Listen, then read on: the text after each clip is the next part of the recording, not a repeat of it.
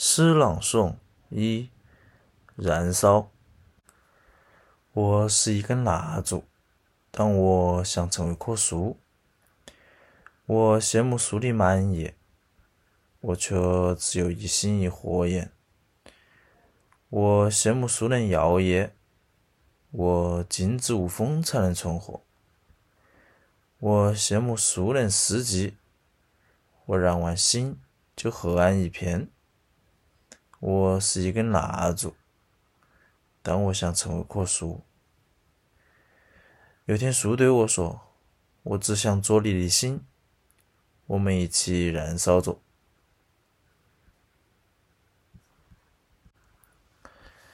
诗朗诵二，继续燃烧。我在脑壳中完成跟你的对话。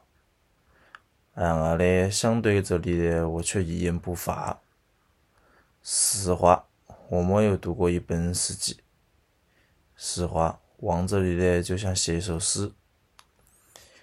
让昏黄的灯光鞭打我们刺身，拥抱是我们加年的一种方式。彼此的汗渍浸润彼此不假思。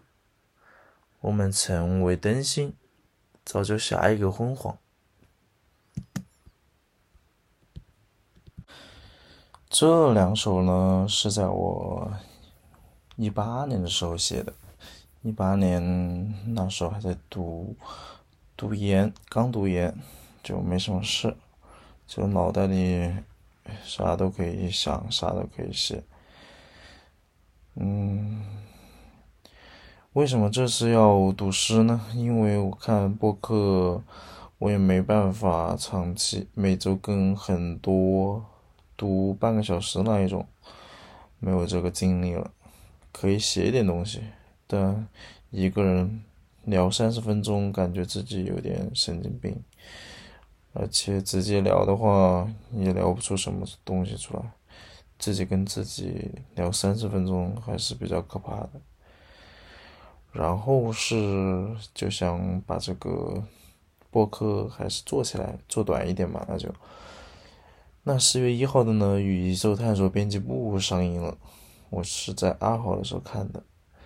这部片子呢，就是期待了好久，因为它是那个，嗯，嗯，文艺片门是人的那个导演拍的，就他的学生作品，然后现在拍的处女作。然后平遥电影节上面呢，也获了很多奖。所以还蛮期待的。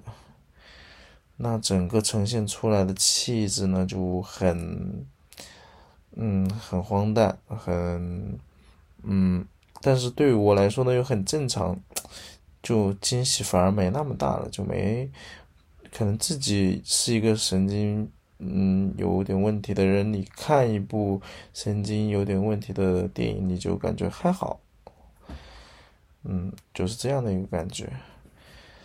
这部电影呢，就很像毕赣的的长第一次的处女作长片《路边野餐》，里面也有一些写诗的地方啊，一些神性的地方啊，一些奇遇的地方呀，这种，嗯，低成本，但是还是有有共鸣吧，在这里面。推荐大家去看。那里面呢有很多诗，嗯，所以我在想，我自己是不是可以把自己以前写的一些破玩意儿也读一读，然后以后也再写一写。我觉得写诗还是挺美妙的，读诗也挺美妙的。嗯，不错，也。叫什么来着？毕赣还有部哦，《地球最后的夜晚》里面，他也是，就是有一点失心的感觉，就让人与这个世世界不太一样。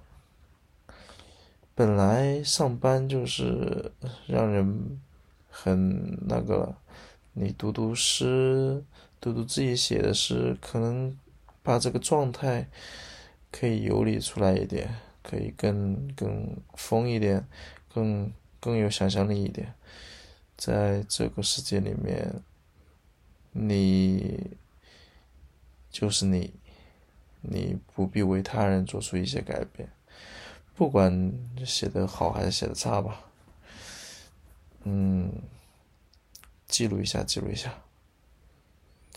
今天是四月四号，明天是清明节，放假一天。好，今天就到这里。感谢大家的收听，二零二三年第一期，拜拜。